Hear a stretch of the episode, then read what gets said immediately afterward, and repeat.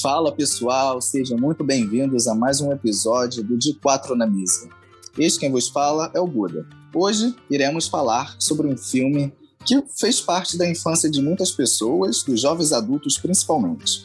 Hoje iremos falar do filme AI, Inteligência Artificial, filme de 2001, dirigido por Steven Spielberg. Para comentar sobre este filme, temos nossos ilustres convidados. Primeiramente, irei apresentar o copiloto da Millennium Falcon, Chewie. Não sabia que meu ranking foi baixado para convidado. Muito obrigado. Caralho! Hoje, cara, hoje é só o Eu sou o convidado. dono, eu sou o dono do Caô. Fui promovido a cliente, que porra é essa? Pô, agora eu tenho que pagar pra participar? Qual a ideia? tá saindo Não caro ter aqui. recebido convites. A cartinha, a cartinha, a cartinha pra participar do podcast chega por, por, por pombo? Porque no Brasil não tem, não um tem, não tem coruja, né? Tem que chegar por pombo aqui.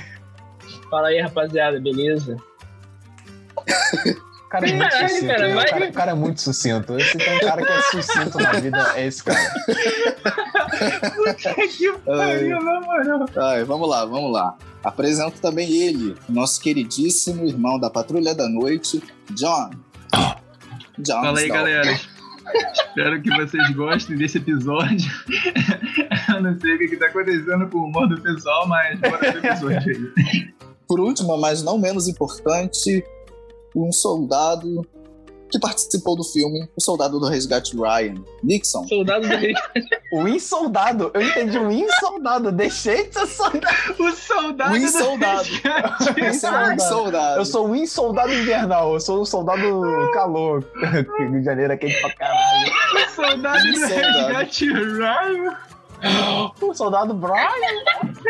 Não, ele, é- ele é um soldado do Ele é soldado um- do resgate Ryan. Ah, cara, tá, pra pô, mim. Um soldado novo. indefinido. Indefinido. Ele não- Ô, soldado. Caralho. Ai, cara. É isso, gente. bom. Hoje a gente vai falar, depois dessa apresentação bizarra. Fiquei até feliz, brother. Esquece os problemas. A parcela do apartamento ali não me preocupo. Foda-se, eu não consigo pagar. Vou controlar tudo, porra. Um soldado, Chorando aqui, maluco. seu inormal.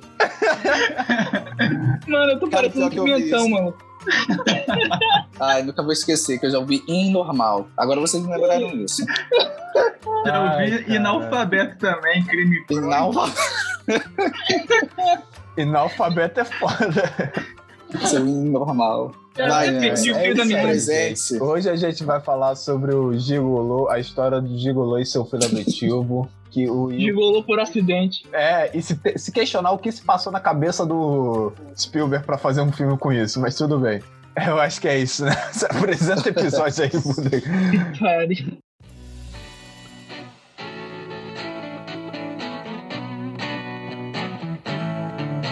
Bem, infelizmente, nesse episódio eu não vou trazer as perguntinhas que eu sempre faço aos participantes.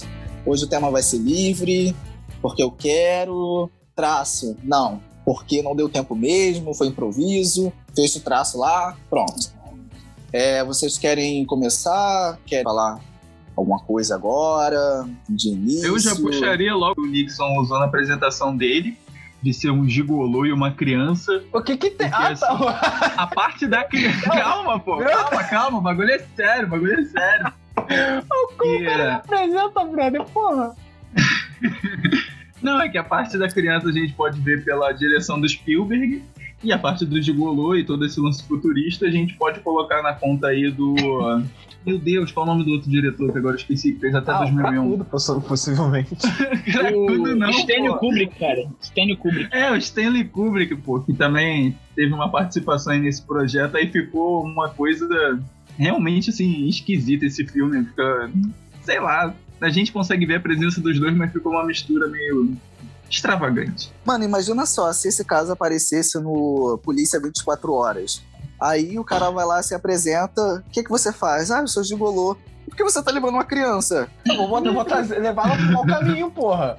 Dúvida. Não, é aquele. Cara, mano, é é, assustador. casos- É assustador quando ele vira pra, pro, pro criancinha. Você tem que ficar comigo. Eu falei, meu Deus, não, cara. ele não foi criado pra isso. Eu acho que o mais interessante, mais intrigante mesmo, é quando o, o garoto fala, o David fala, é que a fada azul, né, é uma mulher. Ele, eu entendo de mulheres. Cara, e azul é cor triste. Eu vou, eu, vou, eu vou cuidar dela pra você, eu vou tirar a tristeza dela, vai ser toda sua. Caralho, que porra é essa? Calma. Ai, meu Deus. O que, que você tá usando? Caralho. É isso que acontece quando Kubrick e o. Ai, agora esqueci o nome do outro, porra. O Steven, Steven Spielberg.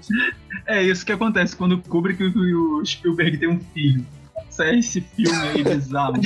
Uma criança encontra-se com um gigolô, entenda.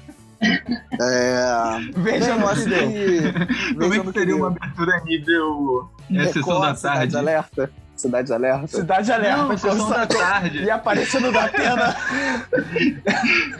Cara, a gente vai começar a falar do filme sério alguma hora. Não, não tem como. O Bach falando absurdo, absurdo. Veja só essa Meu irmão, o notícia. nome desse podcast é de quatro na mesa. Tu quer o quê?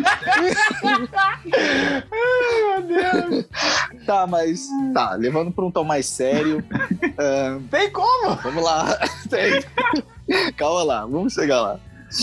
Bem, eu acho que esse filme ele suscita questionamentos relacionados é, à ética mesmo do que é o ser humano, né? O ser humano que é um ser senciente, um ser que ama e um ser mecânico, que nesse filme ele reproduz comportamentos humanos e sentimentos humanos tais como o amor. E esse filme levanta esse debate seríssimo. Só porque o menino é um ser mecânico, ele não, mere- não merece ser amado, ser tratado como humano. Esse filme ele levanta essas pautas de que, apesar do, do, do ente ser robô, ele não tem sentimentos.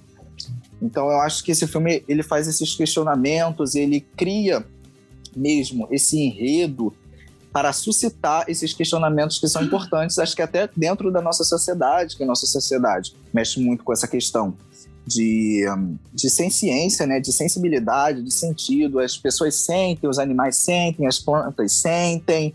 Então, quais são os limites que devemos é, ter para, para que a gente possa respeitar é, os sentimentos alheios, né? Então, o que, é que vocês acham disso? Como vocês veem essa abordagem dentro Cara, do filme? A minha questão com a abordagem desse filme é que ela só dura até os 40 minutos do filme, porque o resto, é- depois que ele é abandonado pela mãe, acaba esse questionamento pra mim. Não sei vocês, mas pra mim ele Eu acaba. acho que não. Eu acho que ele não. se expande. Exato. É. Eu acho que ele, ele expande. É porque no início ele, ele tá limitado a um, a um No- início- familiar. Só, só desculpa interromper, mas só no início eu entendi que ele fica como uma questão mais filosófica e depois ele tenta partir uma parte mais prática. Eu- é isso. Eu, eu acho que esse filme tem três momentos. Acho que uma- a parte mais filosófica é o, é o terceiro ato. O que seria o terceiro ato. O, o segundo ato ele é uma parte meio aventuresca, assim. É, o primeiro é mais a questão mais emocional mesmo, focado mais na questão emocional, porque ele vai ampliando né, o espectro. O emocional é ali limitado à família, o aventuresco é aquela coisa mais. A gente tá, tá saindo daqui, a gente vai explorar outras cidades, outros lugares e coisa e tal. E no terceiro ato ele já vai para um lado mais filosófico, até meio metafísico, se você estender o assunto. E eu acho que ele discute isso que o Yuri falou em nesses três, nesses três atos, só que de forma diferente. Ele vai ampliando a cada, a cada ato até chegar no terceiro, que a questão não é, não é nem essa do. Aí eu vou até resgatar o vídeo que eu vi do Entre Planos, que a questão não vai ser mais nem essa do. Será que o- os seres mecânicos vão adicionar alguma coisa? Não, a questão é: os seres orgânicos adicionaram alguma coisa? Eu acho que isso que ele questiona lá no final do filme. Então iniciou isso. Ele era um filme do Kubrick, desde os anos 70 que esse filme estava sendo, sendo escrito, tá?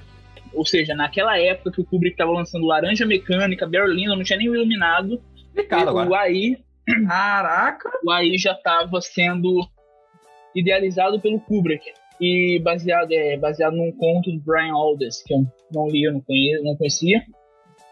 E eu acho que lá pros anos 80, ou início dos anos 90, o Kubrick convidou o Spielberg para dirigir, que achava que porque ele estava meio atolado com algumas coisas, né? No final do, da carreira, o Kubrick ficou demorava muito para fazer filme, né? Porque ele era extremamente perfeccionista. E aí ele chamou o Spielberg, só que o Spielberg é o contrário. O Spielberg vai lançando um filme para trás do outro, né? E aí o Spielberg tava, ih, cara, também tô meio atarefado aqui e tal. E aí o, o Spielberg Sem só tempo, pegou. irmão. É, o Spielberg só pegou o roteiro que o, o. Eu esqueci o nome do cara que tava idealizando o roteiro, mas enfim. E que ia ser dirigido pelo Kubrick, ele pegou depois da morte do Kubrick. Eu acho que a esposa do Kubrick e esse próprio roteirista aí foram, voltaram pro Spielberg e falaram: Ah, Spielberg, então, Kubrick morreu e tal, e a gente precisa de um diretor para terminar a obra dele. E o Spielberg aceitou, porque os dois eram amigos, por incrível que pareça, sendo que o Kubrick é pessimista ao extremo, o Spielberg é otimista inveterado. Juntaram meio que a ideia dos dois. É, e tem muitas, muitos debates, né? Do que, do que no filme é do Kubrick, do que, que é do Spielberg, e por isso que muita gente acaba não gostando desse filme. Porque ele acaba sendo meio esquizofrênico, é o que chamam de filme Frankenstein, né? Que é a junção de duas ideias meio diferentes. É o que, é o que foi o Liga da Justiça de 2017, né? Duas ideias diferentes se chocam, acabam meio que é, não, não, não ligando muito bem. Mas, sinceramente, eu só vi esse filme agora. Eu nunca tinha visto aí. E eu, pelo que o pessoal comentava, eu esperava que fosse uma coisa muito pior, muito mais visível. O que eu achei, no geral, foi. Ele tem momentos ali, que a gente até vai falar aqui, que parece que ele se distancia um pouco ali da proposta, ele se alonga demais em alguns momentos. Mas, no geral, olhando para um quadro geral, eu acho que é um filme que não foi tão afetado por isso, não. Entendeu? É um filme que eu acho legal, eu, eu gosto, assim, não, não é um dos melhores do Spielberg. É, ele com certeza não seria um dos melhores do Kubrick, talvez seria até o pior, mas. é, então, acho, acho que não é tão, tão desastroso quanto muita gente me fez acreditar antes de ver o filme. É, eu vejo mais como um fato também, uma coisa que acabou acontecendo com o filme, mas eu também não, não me afetei muito com isso não. Foi até assim uma experiência diferente, digamos. É. Cara, eu esperava um filme mais filosófico, mais, tipo, bem mais. A pegada que ele tem pra mim até os 40 minutos, mais ou menos, até a, a guria, eu não sei porque. Eu não entendi muito bem os motivos dela de querer abandonar ele. Pra. Eu achei que ia ser, tipo, um filme inteiro só daquilo. Pra mim era um filme inteiro só daquilo, não sem alienígena, sem. É maneiro a abertura de. uni- Ah, não tem alienígena no filme. No final. Tem sim, no final. Não Tem tem, ser não humano tem. ano do futuro. É ser humano? Não, Futuro ser humano- daquilo? Aquilo ali é máquina, aquilo ali é, é mecânico do futuro, cara. Eu jurei Eles falam isso no Ah, filme. Nossa. Ah, não prestei atenção. Pra Caraca. mim era alienígena. Também não. Não, a única coisa que eu prestei atenção Pô, nessa gente, questão cacete. desses seres foi, caraca, que CGI ruim da porra, mano. Horrível. Pra mim, Ah, eles só, eram pra- tipo o antecessor, ah, já o antecessor do Caveira de Cristal. Pra mim era isso já. Eu já tava. Hum. Eu, eu, Parece mesmo. Ah, pode até ter sido, né? Eu achei que ia ser tipo uma hora e meia, duas horas de um filme só aquilo, tá ligado? No debatendo ideia do. Eu- só fiquei muito um pouco bolado, porque quando tava começando a ficar legal a relação dele com a, com a mãe, o filho dela volta. Se tivesse estendido um pouco mais, ficaria, eu acho que ficaria legal. Mas eu acho Porra, que. mas. Não, olha só. Eu tô pensando num filme totalmente filosófico, só naquela, na questão de pensamento, não na questão prática, como eu acho que se torna a partir que ele Mas é, é mandado embora. eu E- não mas acho eu acho, só início. pra terminar rapidinho. Mas Tá. eu acho legal, bem interessante, como ele aborda o mundo, tá ligado? Porque, pô, quando eu tava eu vendo esse filme, eu não esperava. Eu não lembro se eu vi na infância, gente. Eu não esperava, tipo, ter uma abertura de mundo tão grande quanto ele apresenta, tá ligado? O cara, porra, é um praticamente um Blade Runner. O cara foi repensar um monte de coisa da humanidade, tá ligado? No futuro. Bem maneiro isso. Pra te falar a verdade, eu confundi esse filme. Eu achei que ia ser aquele O Homem Bicentenário, que eu até procurei aqui agora, porque tem o Robin Williams, né? Os dois. Ah, sim, sim. Eu achei, ué, cadê aquele robô? Aquele robô não apareceu até agora.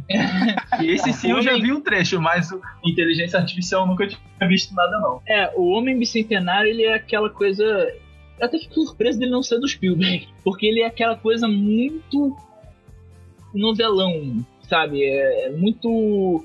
Parece novela do Manuel Carlos. Não final tem sempre alguém com uma doença. Não, vamos falar mal de Homem Bicentenário. Não é mal, mas ele é um filme, ele é um filme muito pra sessão da tarde mesmo, de tipo, pra emocionar e tal.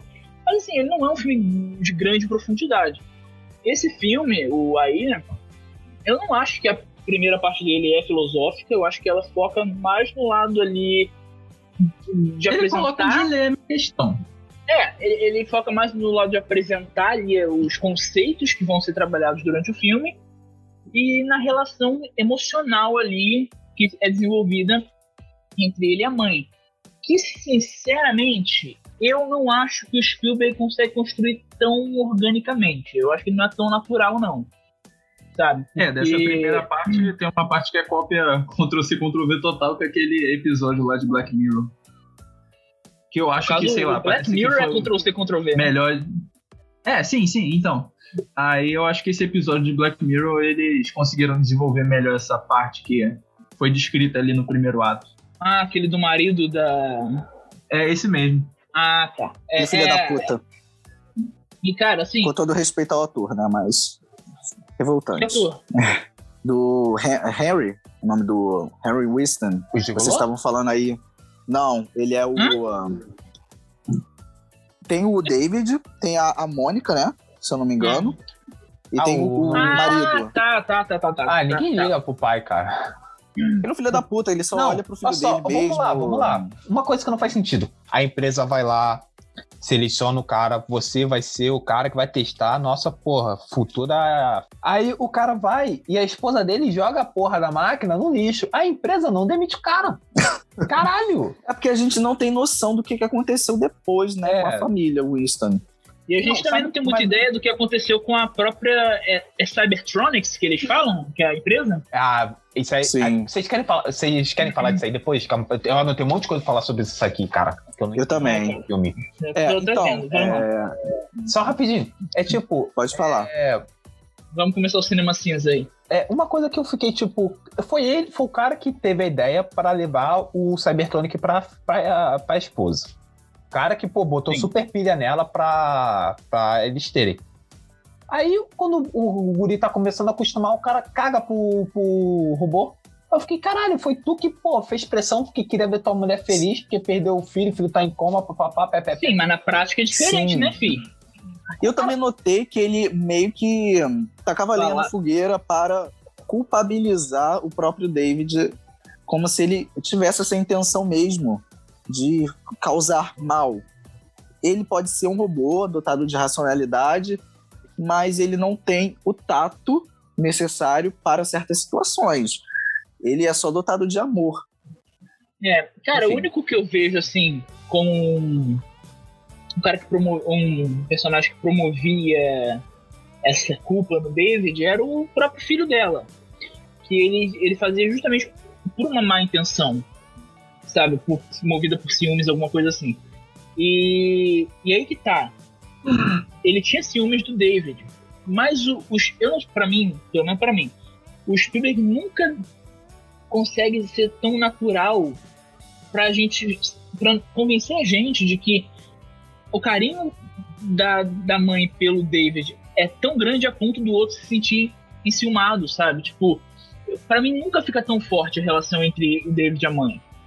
Nunca. É, também nunca. Ela, eu acho que ela, ela fala, ela faz aquelas palavras, fala aquelas palavras muito rápido, aí dois, três dias ela já tá falando aquelas palavras e ela É. não essa Eu acho cara. que ela.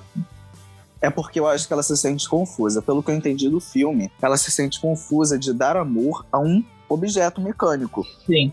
Apesar desse objeto demonstrar afeto, carinho e admiração por ela. Então ela tem certo bloqueio em ter essa reciprocidade com o próprio David. Sim. Cara, o que, eu, o que eu senti da relação dela com o David é que ela tratava o David como se fosse um cachorro. Exato. Que, tanto que na hora que ela vai. O filme tem até. Filme é basicamente uma estrutura bem Pinóquio, né? Mas quando ela vai deixar ele na, na floresta, e ela primeiro ia deixar ele na Cybertronics, né? Só que ela, ele sabia, ela sabia que ele ia ser destruído. E ela deixa ele na floresta com o, o Ted lá.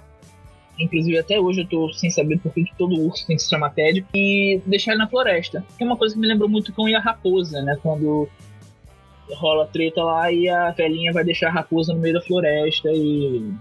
Primeira parte emocionante ali do filme da Disney. E para mim foi isso, porque ela tava até chorando ali na hora de deixar ele e tal, mas não era uma mãe deixando um filho, sabe? Não era, era uma dona Era uma deixando dona um deixando cachorro. sua cria. Exato. Então, assim, só que lá na frente, lá no final, e é esse meu problema com o final do filme, eu não tenho tanto problema com o final do filme. Só nesse aspecto. Quando ele vai lá tentar reviver esse um único dia com ela, eu nunca, nunca me passa a sensação de tipo, porra, realmente a relação deles era forte o suficiente É eles chamam conexão, uma isso, ligação. entendeu? Então eu tenho, venho acreditar que a primeira parte do filme é a mais fraca, que é a Não. mais Spielbergiana. Eu gosto da, da discussão que ela traz, mas ela não constrói a relação nem do David com a Mônica, nem com o David com o pai adotivo dele. Ela É, e eu acho com o irmão dele. Então eu acho bem fraca o desenvolvimento da, da família. E o, eu acho, e eu acho que é perda de tempo, porque, cara, ele não faz isso bem, assim, pelo menos pra mim. Ele não faz isso bem naturalmente falando. E eu já acho que é longo demais aquela O primeira filme? parte. Ah, tá. Achei que você tá falando do filme. Não, O filme a primeira parte, meia. eu acho o filme longo de, eu acho aquele início longo demais, porque você tem 850 tentativas do garoto falando pro David fazer não sei o que, falando não sei o que lá. Ah, lê Pinóquio aqui que ele vai gostar. Ah, corta o cabelo dela lá. Ah, não sei o que, não sei o que lá. Ah, deixa eu testar seu, sua irritabilidade aqui com bagulhinho de cortar bolo. Cara, é tão repetitivo isso. Tipo, cara, na primeira vez eu já entendi. Sabe, tipo, eu já entendi na primeira vez qual é a intenção desse moleque. Eu já entendi que ele quer foder o David, coisa e tal. Era só botar uma segunda vez isso acontecendo. Como foi aquela parte ali da piscina. O, o David quase matou o, o outro é, segurando ele com medo. Então, assim, o aquela parte podia ser tão mais enxugada, ou pelo menos mais desenvolvida na questão do relacionamento dele com a mãe. É, em Porque vez de, é a tipo, parte que eu menos gosto do filme. Em vez de tipo, você, parecer, tentar fazer do filme que ele tá tentando matar o outro moleque, tá ligado? E, caralho, eu fico. Sabe o que eu fico bolado? Parece que ele é aquele cachorro que tem 16 anos e a família vai, tipo, empurrando ele. Ah, tem que manter esse aqui, né? Porra, esse caralho não vai embora, não morre de de regraça. Aí fica É, isso acontece mais depois do, da chegada do, do moleque, né? É, e você fala, caraca, mano, né? você não quer o bicho, devolve pra empresa. Tá com pena de destruir, mas os caras ficam buscando uma desculpa pra matar o bicho, o guri, guri, pô. Devolve pra empresa logo e manda desativar, caraca. Pô, Exato. E isso daí me deixa confuso, porque o primeiro ato do filme, ele me, me fez questionar a seguinte questão. O que nos define como ser humano? ódio. Ódio. É os sentimentos, esses sentimentos latentes, esse sentimento ah, de amor, de raiva, de ódio, a racionalidade. Inclu- O que, é, que nos define como ser humano? Porque assim, Eu- eu racionalidade um robô também tem. Eu diria que Ele é é um robô humano que tem racionalidade. Eu diria É, que é um questão de amor. Ué, mas o David, o próprio David também é dotado desse sentimento de afeto, de amor, de medo também, como o Chewie falou, que ele sente medo naquela situação lá com o irmão dele. Então, assim, ah, o David ele é um ser mecânico e somos os seres orgânicos, tá? Mas o que nos diferencia da girafa, da zebra, na própria questão da racionalidade? Então, por que para ele vai ser diferente para o David, que é um ser mecânico? Ser orgânico não significa que somos humanos. Temos características próprias que, que nos definem como seres humanos. Aí eu entrei numa questão totalmente filosófica. Aristóteles afirmava que os seres humanos são superiores porque são dotados de sentido e de racionalidade. Ou seja, eles sentem e, e eles sabem que sentem. Eles sentem amor e sabem que é o sentimento de amor. E é nessa questão do primeiro filme, isso me deixa bastante incomodado, que para eles essa questão é só entre orgânico, ser orgânico e ser mecânico. Se você é mecânico, você vai ser jogado ao ostracismo, tanto por parte familiar quanto por parte é, sentimental mesmo, questão é, de individualidade, de personalidade. Então, para mim, esse primeiro ato me causou bastante incômodo, porque por causa disso mesmo, e porque, o, como o Tio falou, ele é tratado como um cachorro, uma espécie de cachorro. O tio falando que você é tratado como cachorro, a ironia da vida. E é engraçado Hã? porque cachorro tem sentimentos. Ah, tá. Nossa. Aí me levanta também uma questão na, da sociedade mesmo, que a sociedade faz esse tipo de coisa com animais, né? A gente vê com cachorro, abandono de cachorro, de gato, a gente vê isso com o tráfico de animais, que coloca animais em situações extremamente estressantes, como se animais não tivessem sentimentos. Então, assim, levanta essa questão ética justamente porque o filme não consegue debater e limitar o que é que devemos fazer. É, se um animal é senciente, se um animal tem sentido, ou se um ente tem sentido, que o, o David não é, não é animal, né? ele é um ser mecânico.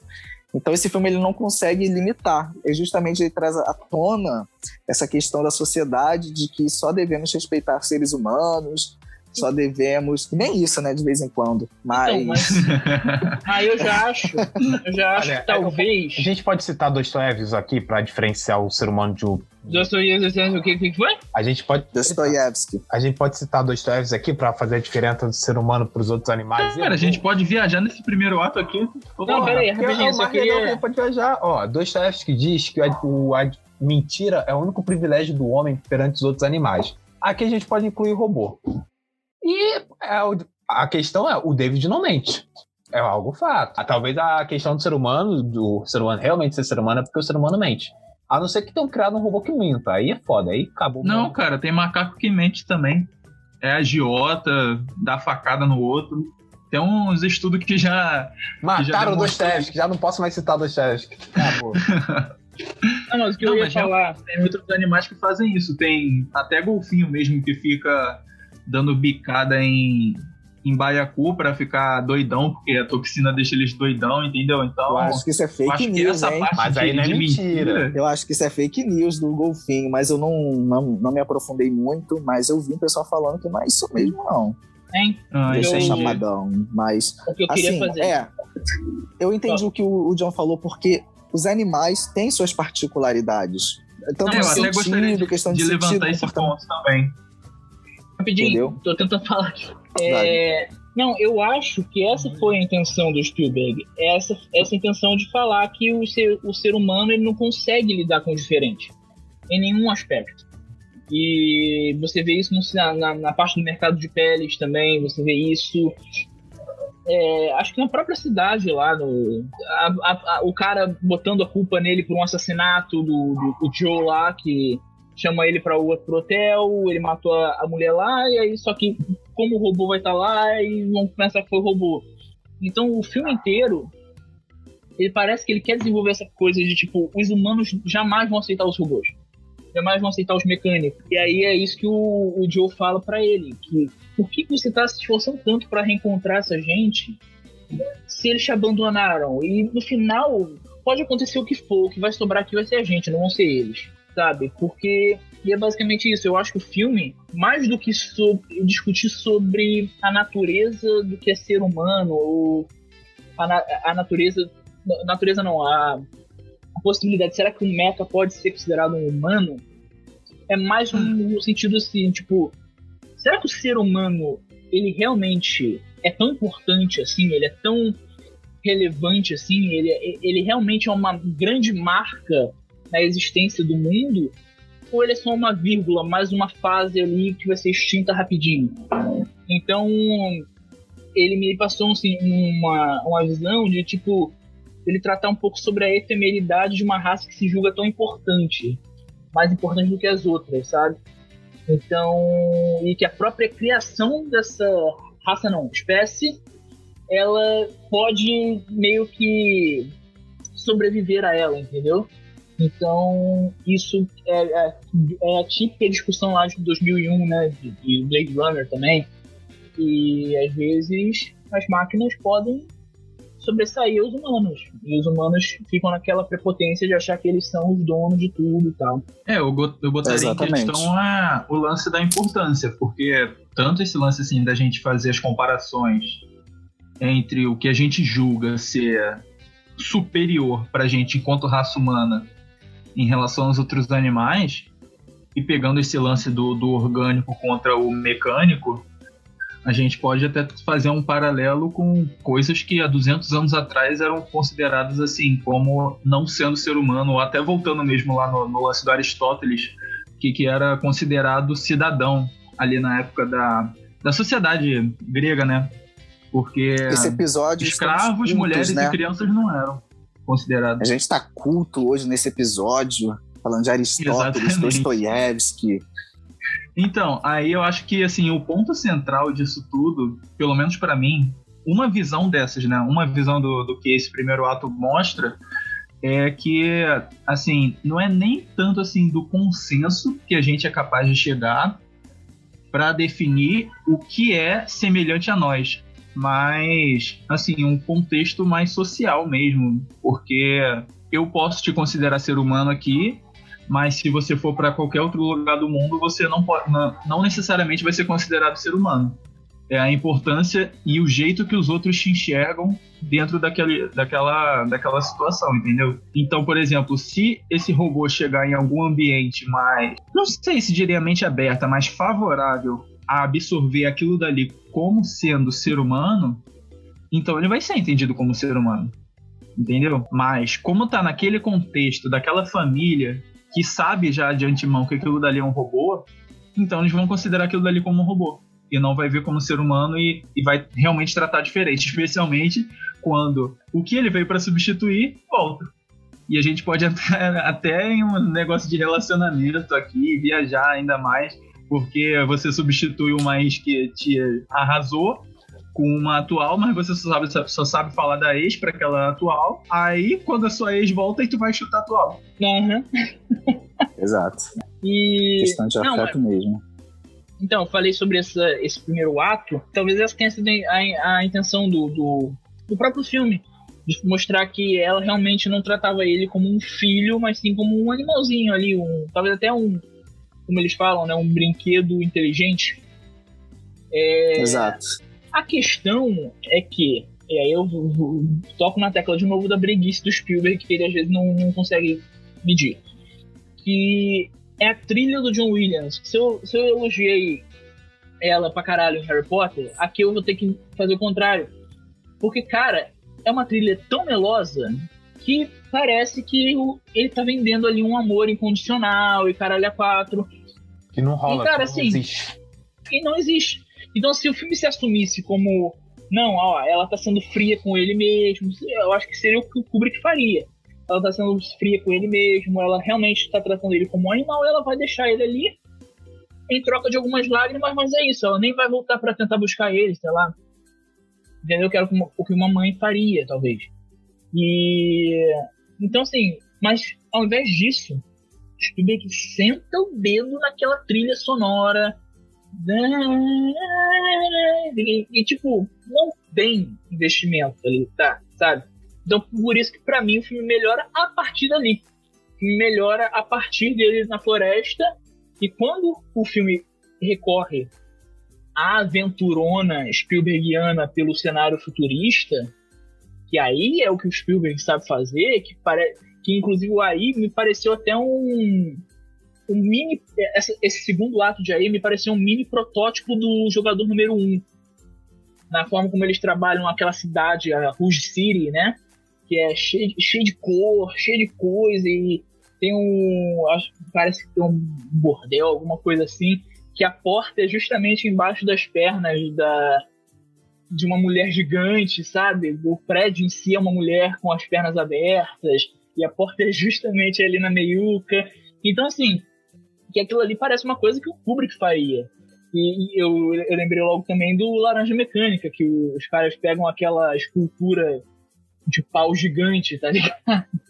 E que essa, essa, essa iconografia meio erótica, meio sexual, assim, misturado com esse senso de aventura do Spielberg. Eu acho que faz muito sentido. pro que ele mostra ali no meio, entendeu? Eu acho que, pô, um garotinho indo pra Rouge City, que é uma espécie de Las Vegas cyberpunk. Claro que vai ser uma coisa meio bizarra para uma criança estar envolvida ali no meio, mas é aquele mundo, entendeu? Então achei isso interessante. E para mim é muito mais interessante do que o primeiro ato, que eu acho que de todos ali é o que mais se, se solta do filme, assim, depois. Entendeu? Ele só volta no final e, enfim. O segundo ato, para mim, também levo mais também como uma questão filosófica, porque no segundo ato, é, onde ele é jogado no meio do mato, ele encontra com outros robôs, esses robôs estão bem danificados, não estão com as peças totalmente é, completas, eles têm que caçar peças para colocar, fazer remendos, e depois esses robôs eles são jogados naquele espaço onde acontece uma espécie de jogo com eles, né? Tipo um gladiador, tipo gladiadores, né? Isso, isso. Só que, na verdade, na, na verdade, nem gladiadores, porque os gladiadores conseguem se mexer. Eles são presos mesmo em armadilhas, Eles são tipo jogos mortais. e- Exato, é uma coisa totalmente absurda, é uma Inclusive- barbaridade imensa, mas eles não notam isso porque são robôs. Aí me vem assim uma questão de como as pessoas conseguem fazer isso só porque esses entes, essas entidades não são orgânicas, eles têm sentimentos. Eles fogem, eles sentem medo, e para mim, esse segundo ato, ele escancara essa condição humana de que o que aquilo, aquilo que é diferente, como o próprio John falou, eu vou repelir, eu vou odiar.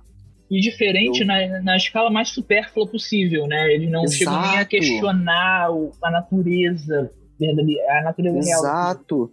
A individualidade do- dos próprios dessas próprias entidades mecânicas não são validadas.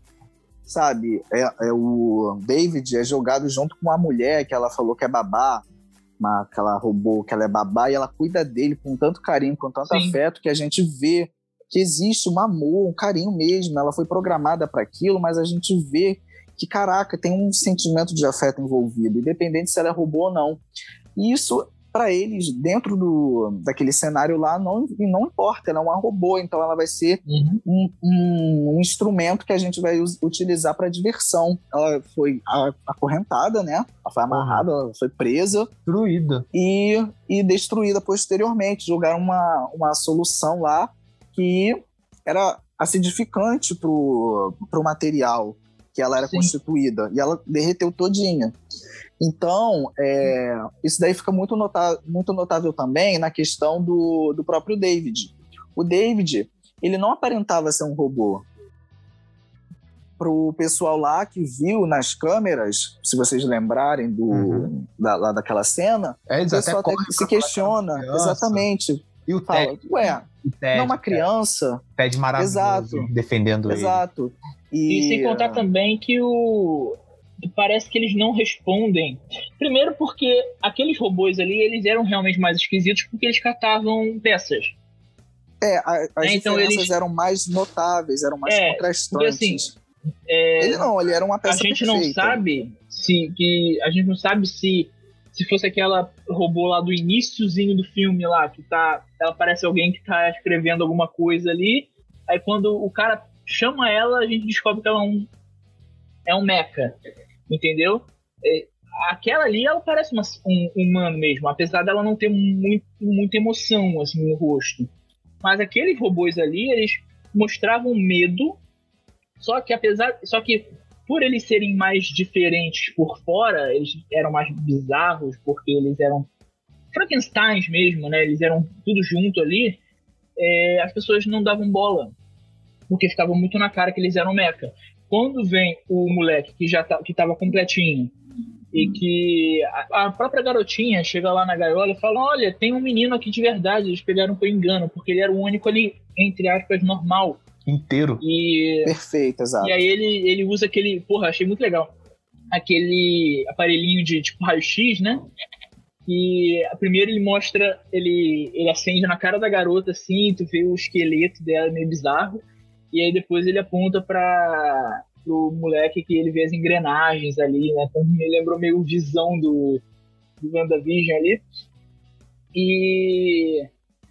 Mas o ser, como eu falei, ele de forma supérflua, ele parece mais um ser humano, entendeu? E ele o, o, medo dele misturado com o amor que ele tem, esse negócio dele não querer se afastar do, do Joe, ah, protege, coisa e tal, a plateia viu aquilo e ficou, ei, rapaz, peraí.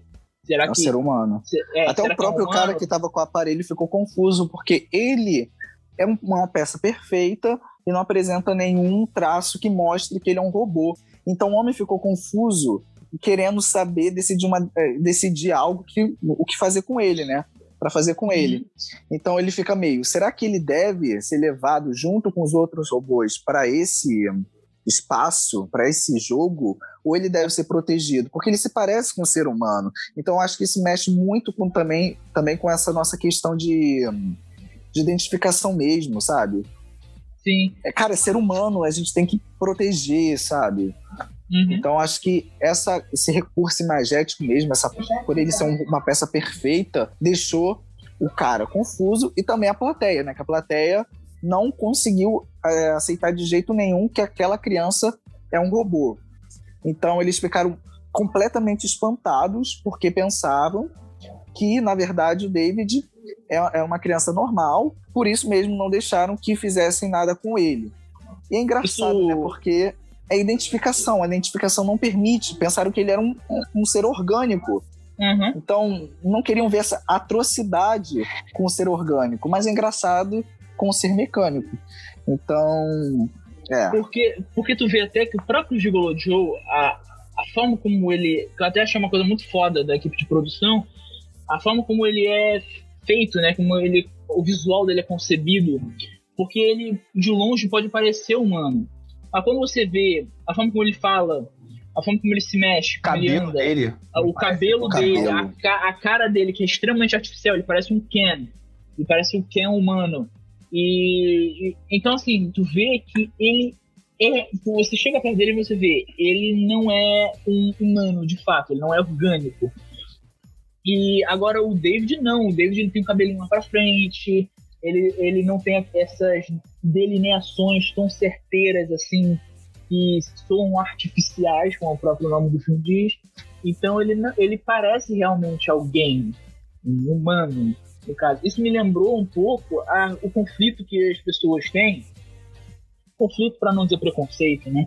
É, eu vou pegar, por exemplo, um, um Cary Grant, que é um ator da, da Hollywood clássica, que era né, mulherengo pra caramba e coisa e tal, só que mais final da vida dele ele se assumiu como homossexual. Só que assim, ninguém se incomoda com isso. Agora, quando o Pablo Vittar vai lá e vai a caráter no show, as pessoas já se incomodam. Por quê? O Cary Grant, ele é homossexual, mas ele é homossexual mais, entre aspas, normativo. Heteronormativo. Isso.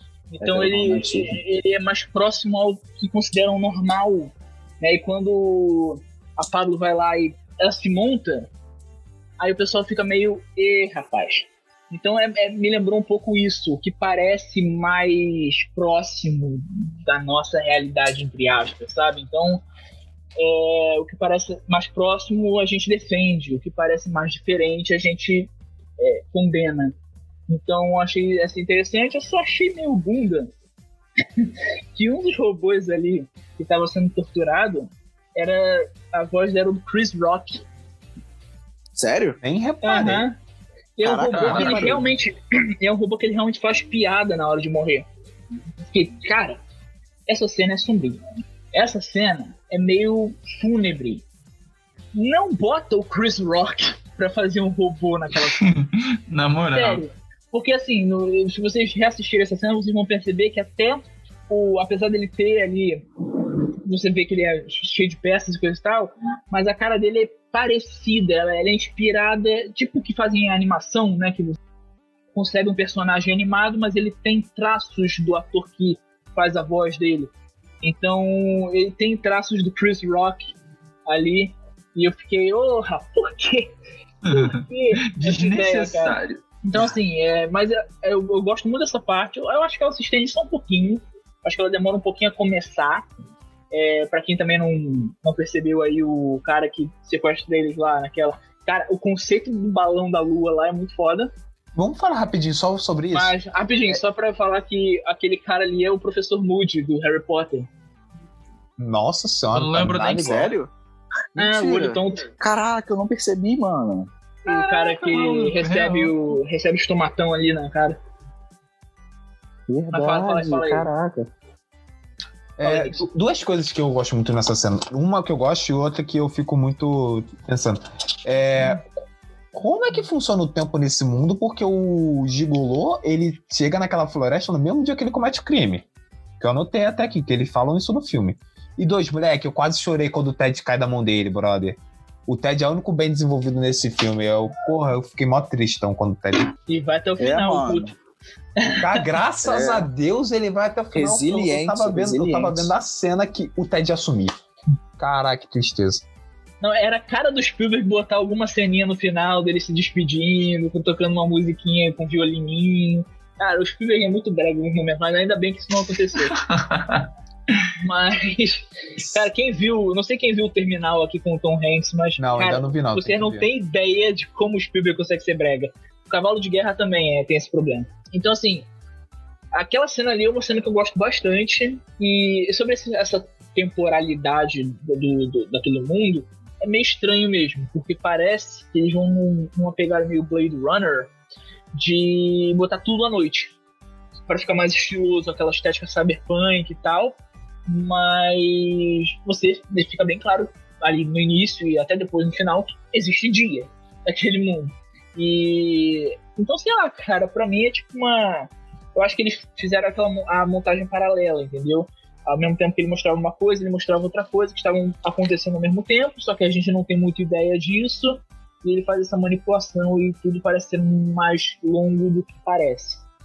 Não, tudo parece e até na parte até na parte do dia não parece ser natural, sabe? Aquela coisa, é, aquela parece... luz bem ofuscante, ah, como, parece, como se ele estivesse num sonho assim, uma espécie de é. sonho que tudo é tão claro, tão luminoso. A fotografia do filme é meio estranha, mas eu acho que é, eu acho que foi esse o motivo mesmo. A fotografia do filme é meio estranha, porque eu acho que ela quer promover uma sensação ali de artificialidade mesmo, sabe? De uma luz artificial, parece que tem uma luz fluorescente na tua cara. Né? Uhum. E, e ainda tem aquela, aquela coisa meio granulada na imagem, que é bem típica do início dos anos 2000 mesmo. Então, sei lá, ele tem essa, essa estética. Ele parece uma mistura de algo artificial e ao mesmo tempo envelhecido. Ele parece um filme até mais antigo, visualmente falando. Então, eu acho que foi a intenção mesmo deles. É até uma acho que o, o, diretor de fotografia desse filme é bem, bem conhecido até.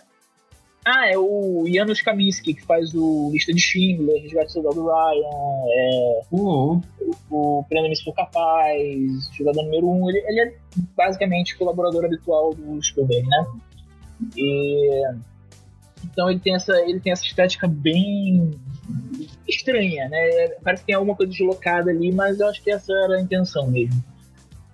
Cara, pior que assim, vendo o filme, eu não fui assim, fazendo essas sacadas, esses sinapses que a gente acaba discutindo aqui e acaba sendo, sendo feita. Voltando lá no, naquela cena específica lá do, do abate, né? Eu, eu consegui ver agora meio que uma interpretação levando pro para todo esse debate de, de vegetarianismo, né, de veganismo que tem, porque a partir do momento que chega o bonitinho, o perfeitinho, o, o ordinário, o fofinho. Não, e o fofinho, que é lá a criança, que eles identificam aquilo dali como não sendo alguma coisa que deveria ser abatida, a gente pode até fazer esse paralelo também. Porque ah, enquanto que estava sendo abatido não era é, o animal fofinho, bonitinho, o cachorrinho, que é até o que a gente falou lá do, do primeiro ato, eles estavam achando tranquilo. E o, e, a, e, o paralelo com Pinóquio, né? Que me lembrou logo na hora. É, exatamente, o, também. O circo de fantoches. O circo de fantoches que eram explorados pelo. pelo, pelo é, do segundo ato em diante ele explora muito essa, essa temática do Pinóquio no filme. É. Porque, assim, basicamente, se você fizer um paralelo com o Pinóquio, todo aquele, aqueles 50 primeiros minutos é a relação do Pinóquio com o Gepeto.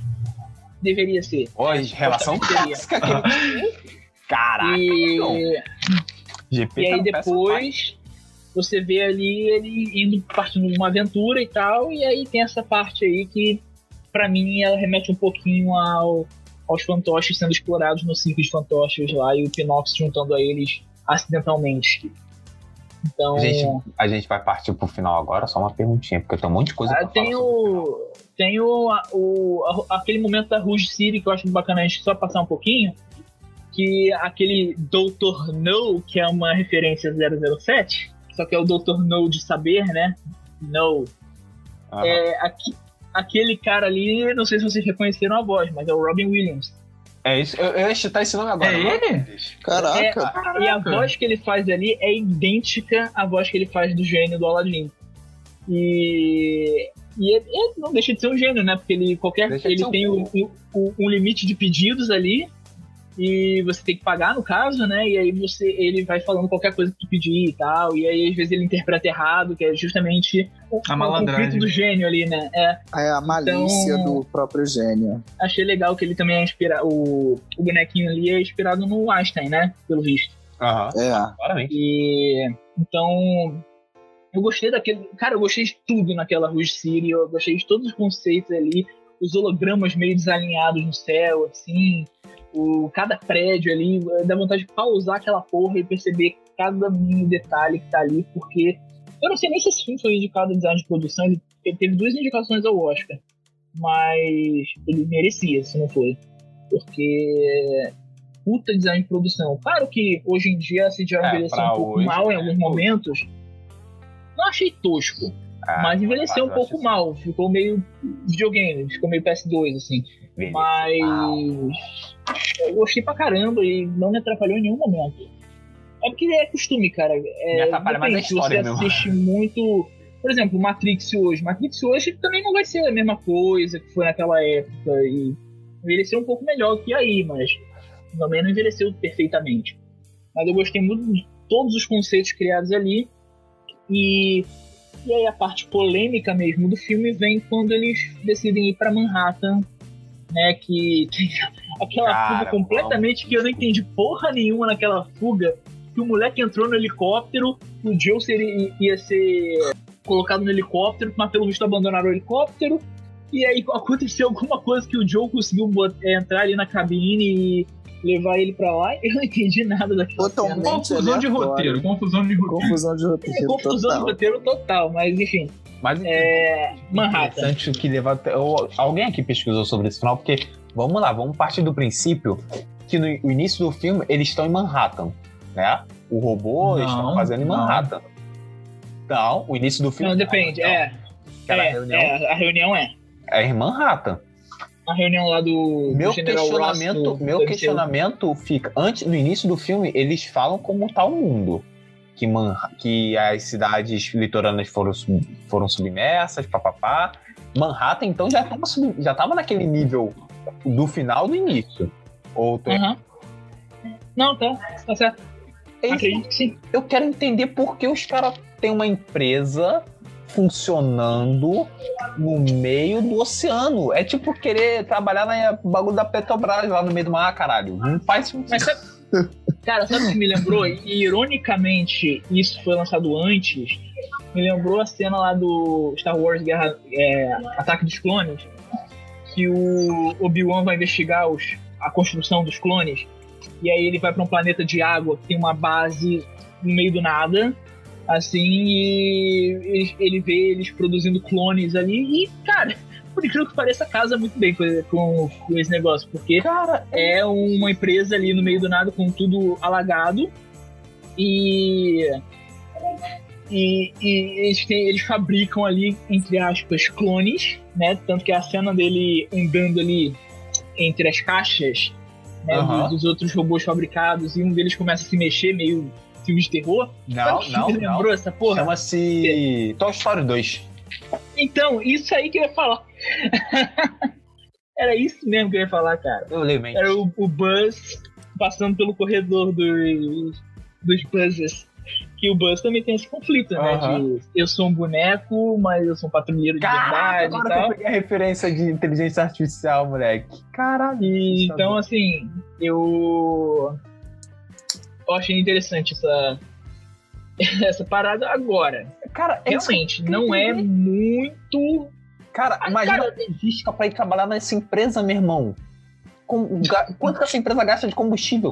O, o que não faz sentido pra mim? É, mano, não tem um BRT da vida, sabe? Não, BRT é uma merda, pelo amor de Deus. Botar o Tem DC, uma dá um, dá um Brasil, metrô pro cara, cara. pelo amor de trem. Cara, Podia ter aquelas skylines lá do Bioshock Infinite, tá ligado? Que você pega o É. ganchinho e vai. cara, o que não Mas, faz cara, sentido assim. pra mim é tipo assim: o cara, o criador do David, tá lá. Aon- o quanto ele tem estocado de comida nesses últimos anos? Vamos pensar. Pô, Caralho. é empresa, né? Então cara, ele Não, ter muito mas tá- dinheiro pra cara, a empresa tá toda largada quando ele chega lá. Não tá funcionando aquilo ali, tá largado. Então, mas não, mas aquilo ali, eu- o que me deu a entender é que era um lugar que eles se reuniam só em ocasiões muito específicas. E porque você vê, por exemplo, que a Mônica, quando ela deixa, ele, ela vai deixar o. É, a Cybertronic já fica um local. a é. Cybertronics fica ali. Então, aquilo ali deve ser a, a antiga sede da Cybertronics que ficou lá no alagamento. Aí eles abriram várias outras filiais e tal, mas aquela ali eles mantiveram para fazer o- o- os processos deles. Se desse errado, se desse alguma merda, a gente não sabe por que, eles mexiam ali. Se desse alguma merda, ninguém ia morrer, a não ser o pessoal da empresa mesmo e tal. Então, assim, eu, eu acho que era basicamente isso, entendeu? Uma coisa mais secreta, pra ninguém suspeitar de nada. Vai que eles tivessem feito alguma coisa ilegal. Mas realmente é uma coisa que fica meio jogada. É... Mas, assim, não sei se é tão incoerente, não. Acho que se fosse teorizar por esse lado, acho que faria sentido. Eu só acho que eles não dão realmente muito, muita margem pra isso. Mas, sei lá. E, e também da, da reunião no início até ali, passaram-se quase dois anos. Então eu não sei se nesses dois anos, por que, que eles estavam ali antes e por que, que ele- eles não estavam mais ali depois e deixaram aquilo ali e tal. Mas sei lá, eu, eu também não. outra coisa que eu também não entendo muito é por que, que o doutor é o único que tá ali, na verdade. É, E por que, que cara... ele some depois? É, É, cara, não vou mais ver. Não, é. Caguei. É meio nesse, nesse ato em que o David vai até a sede, dois questionamentos é, suscitaram em mim. Blade Runner? O primeiro, Blade Runner. Não, o primeiro é a questão suscitar, hein? suscitar, surgir, brotar. É, o primeiro é a questão do conflito que surge no David ao ver é, uma- diversas cópias dele Uma versão que ainda não feminina, né? estão, é, que ainda não estão Darlene. ligadas, não estão prontas. E ele entra em conflito porque ele quer ser um menino de verdade. Para ser um menino de verdade, você tem que ser único. Então, eu acho que dentro dele fica o que me torna como um indivíduo, o que o que tem de diferente em mim que me torna um indivíduo David, sabe? Esse David aqui que tem o Ted. Então, é outra questão filosófica que eu acho que o filme também traz. E porque ele quer ser um menino de, um menino de verdade que quer ter sua própria individualidade, quer ter sua própria Sim. personalidade, seus próprios gostos, seu- seus próprios sentimentos. Isso também traz é, um questionamento pra gente. O que nos define como indivíduos? O que me Uhum. define como Buda, é, morador do Rio de Janeiro? Que te define como Tiwi? O que define o Nixon como Nixon? Então, É eu acho que esse conflito... de a vivência esculpe o indivíduo, né? Alguma coisa assim. É, a- E- é uma coisa até do próprio Aristóteles, né? A, essência, a essência pre- não, Não, é, eu acho que é coisa não. do Sartre. Sartre, isso aí. A essência A existência precede... Não é existência, não? É a existência Não, precede a existência essência. precede a não? essência, isso aí. Então, essa questão do essencialismo, o que é o, é o que é a nossa essência mesmo. É é uma coisa bem, bem interessante que o filme traz. E a outra é. E, a propósito, eu questão- acho que seria mais abordado se o Kubrick fosse diretor, porque o Kubrick ele, tem- ele entra mesmo nessas pegadas Nessas filosóficas. pegadas, exato. Não, com certeza. E outra Tipo- questão, mas é uma questão narrativa mesmo, que o próprio criador do David é, foi, foi o pai dele, né? Quando o David, antes de ser robô, antes de ser idealizado, ele era um ser orgânico que era filho do diretor, né? Pelo que eu entendi das fotos que, for, que foram apresentadas ao longo das cenas, é. ele, foi, uhum. ele foi um filho, né? Foi filho do diretor. E depois ele decidiu fazer do filho dele um robô, né? Deles a ele como robô. Cara, eu imagino a frieza desse cara, que ele teve a intenção de criar um robô que tem amor e, de, e fez isso baseado no filho, filho dele. dele. Isso, cara, me revelou ainda, uma espécie ainda, de frieza dele. E ainda vendeu para para uma outra família, né? Exato, o cara revela uma frieza do próprio criador, que tem tanta ganância, tanta ganância em produzir um ser perfeito que vai além é, dessa questão humana mesmo, que caraca, ele, ele perpassou todos os limites possíveis. Ele pegou o filho dele para criar como se fosse um robô mesmo, criar um robô baseado na, na aparência, na fisionomia do filho dele. Bizarro, é basicamente um, basicamente um cientista é um louco, só que mais humanizado, né? É um episódio do. Eu acho que nem humanizado, sinceramente, porque ele perpassa todos os limites éticos, morais possíveis principalmente ao criar um robô que tem afeto, que sente amor, que distribui amor. Para mim, realmente passou de todos os limites. É, a gente pode enxergar nele até o próprio estereótipo do cientista maluco, né? É, do cientista sem ética mesmo. Uhum. Ele, não, ele não tem limite mesmo, do que ele pode criar. E... Eu não sei até que ponto a perda Só do filho uma... dele também pode ter desvirtuado a cabeça dele. É, Exato. É, é, isso é bem possível, na verdade. E outra coisa que, que eu anotei, eu acabei, eu tinha que falar antes, eu acabei esquecendo, na versão original do Kubrick, a Mônica, a mãe do David, era alcoólatra. Que bom, saudável. eu falei, cara, o Kubrick... Aquele bolo dele ali ia, ia ser bolo com vinho. Vinho branco. Bolo com licor ali. É. Tudo Não, mas e aí a gente tem essa parte, né, que essa, essa crise existencial do David, ela faz com que ele se jogue no mar, né? E aí Caralho, tem outra é pesado, parte que, que, cara, eu não duvidaria que o Kubrick acabasse esse filme aí, tá ligado?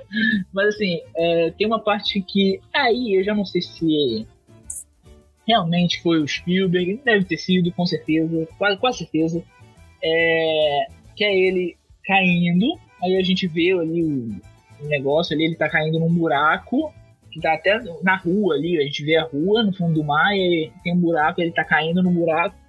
Aí, cara, o cara me bota um cardume de peixe para levantar ele. Ah, sério mesmo. Nada a ver, tá cara, cara sério. Isso, é isso que dá. Isso me lembro, isso me pareceu que é foi uma referência, porque quando o no Pinóquio, eu acho que no conto original, não sei se tem na animação, eu sei que tem nesse filme aí que a gente falou no. No. no que foi indicado ao Oscar? É. Isso. Que ele é transformado num burro para ser vendido num circo e tal. E aí. Shrek? Ele. Pinóquio. Ele. Ah, tá. Vão sacrificar o burro, porque eu acho que ele. Ele é, começou a mancar e tal. E aí jogam Pinóquio como burro no, no mar. E aí a fada azul faz um feitiço é, que os peixes meio que começam a circular ele ali e tal, e transformam ele de volta ao Pinóquio de madeira. Né? Então, me pareceu alguma coisa meio assim. E sinceramente, isso não faz muito sentido dentro do universo de, de aí. E aí leva ele até mais pra cima ali pra o Gigolo Joe encontrar ele com um helicópterozinho anfíbio. E tem a cena da prisão, né, do, do Joe, que ele é sugado lá pelo pessoal que, assim, é, acho que foi. No início eu pensei que fosse uma despedida muito repentina, mas aí depois eu falei, cara, pelo que eles estavam planejando fazer depois, eu não sei, eu não veria o Gigolo Joe seguindo a partir Joe. dali. Tá muito maneiro esse nome. E. É robô e... Gigolo Joe. Agora, eu acho que a parte mais controversa do filme é a partir daí, né? Que é o, o salto gigante. Dois mil um... anos. Não, é mil anos, eu acho. Só? Acho Só que é mais dois, mil hein? Anos. Acho que é dois. dois mil anos? Mesmo assim, dois mil anos é muito pouco tempo, gente, para aquele salto ali. Tinha que ser um salto muito maior. É. Não sei não, hein? Cara, olha só, a humanidade tem, tá no planeta. A sociedade, civilizações, a primeira tem, sei lá, 5 mil anos antes de Cristo. Sim, mas quem tá mais próximo do fim do mundo? É eles ou a gente? Tá, beleza. Mesmo assim, a gente não vai sumir mil anos, cara. Eu te Manhattan já aposto, tava inundado já. Como é que você sabe? Eu aposto contigo. A gente não, mas e o pessoal que morava naquele mundo ali deles? Já era extremamente artificial e Ah, e é extremamente é válido. poluído e Não quase um Blade Runner da vida.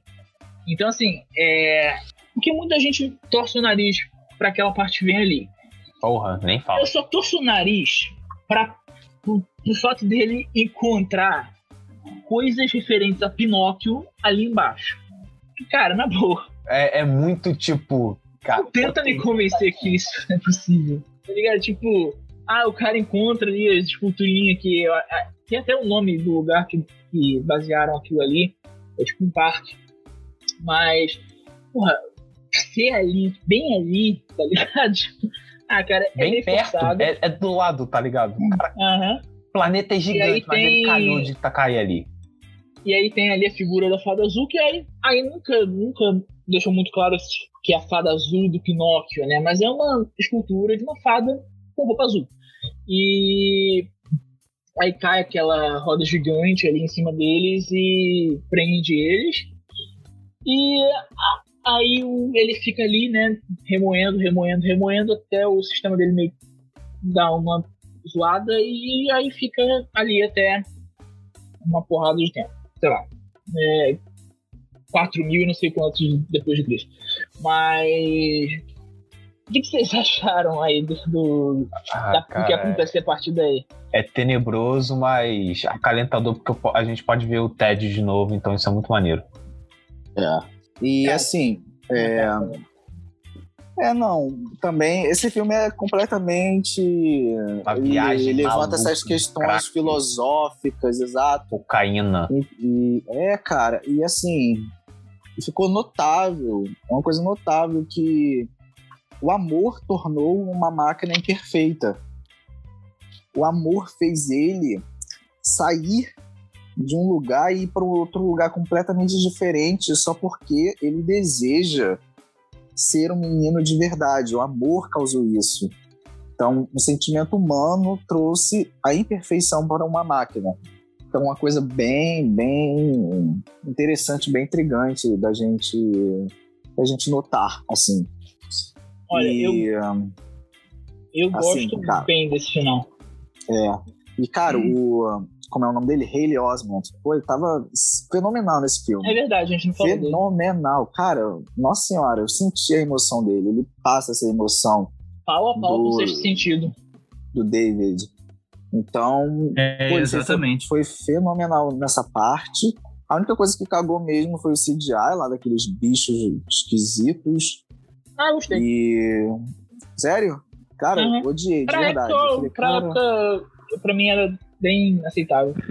Não sei o que achar assim desse final, porque assim. Sou dois mil anos e, sei lá, eu senti uma, um descolamento muito forte assim entre esse final e o que estava acontecendo até então. Assim, Gente, é, tudo bem gente. que tem lá o lance da espera, dele encontrar com pessoas no futuro e confirmar aquilo de que ah, a humanidade ela é só um, um, um ponto aqui. A gente que vai continuar bastante tempo, porque a gente é feito de, de metal, então a gente é mais resistente.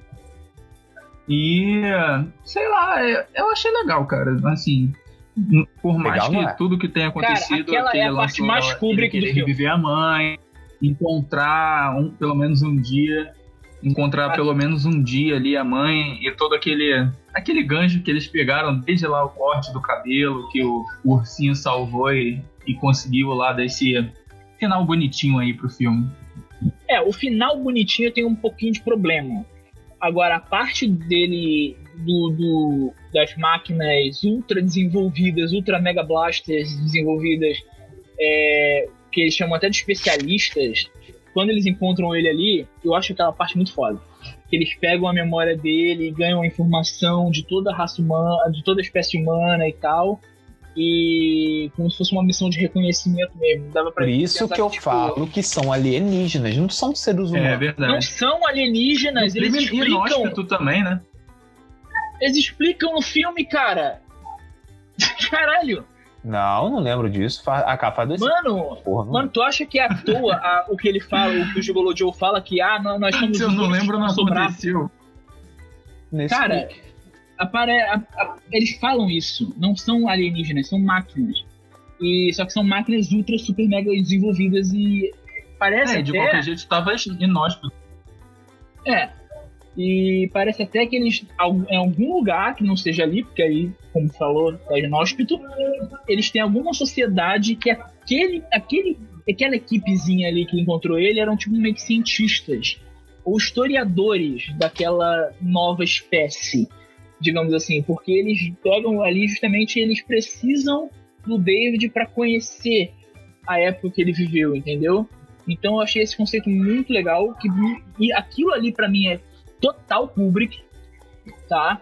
Me lembrou até um pouco o, o feeling de 2001, essa coisa muito ma- é, muito macro e é existencial e Tá. mas o final bonitinho ali de, de, de ter mais um dia e tal, hum, que eles até fecham ali com aquele negócio, né? No início eles falaram, "Ah, a gente vai fazer um robô que sonha.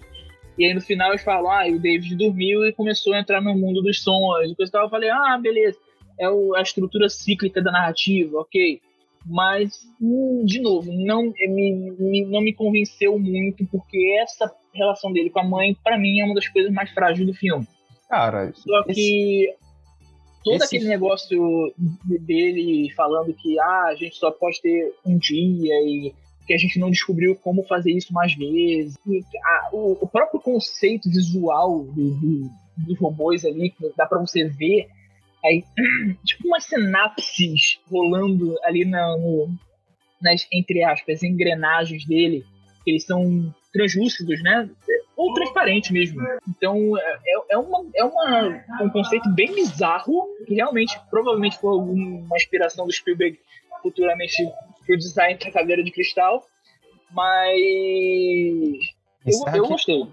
É, a única coisa assim que eu esqueci de falar mesmo foi que eu chorei muito quando ele finalmente encontrou a mãe dele, porque o desejo dele mesmo, que estava no íntimo dele e que o destacava dentro de os outros exemplares dele mesmo, do David, é que ele o desejo mesmo de encontrar a mãe dele e retribuir todo o amor dele que ele que, que ela e ele possuem, entendeu? Essa reciprocidade que eu acho que também não foi muito desenvolvida, como o próprio tio falou, que por parte da mãe mesmo, esse bloqueio dela, mas por parte dele foi muito singelo, foi muito único, e ele queria retribuir essa, esse gesto, esse afeto para com ela. Então, foi uma, uma das cenas assim mais lindas do filme mesmo, é de chorar mesmo.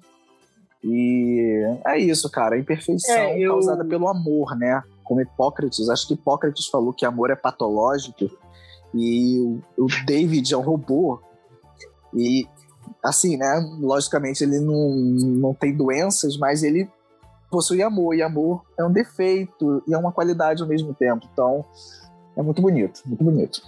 E esse negócio de, de chorar e tal, eu posso até não gostar muito dessa essa cafonice Spielbergiana, mas eu devo dizer que quando o narrador termina ali, inclusive é um, o, o narrador é Ben Kingsley, quando ele ele, ele começa lá no início, aí daqui a pouco ele some o resto do filme inteiro, aí ele volta no final. E o que eu entendi é que o Ben Kingsley, o narrador ali, era um daqueles especialistas.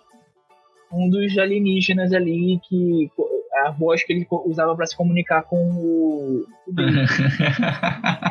foi?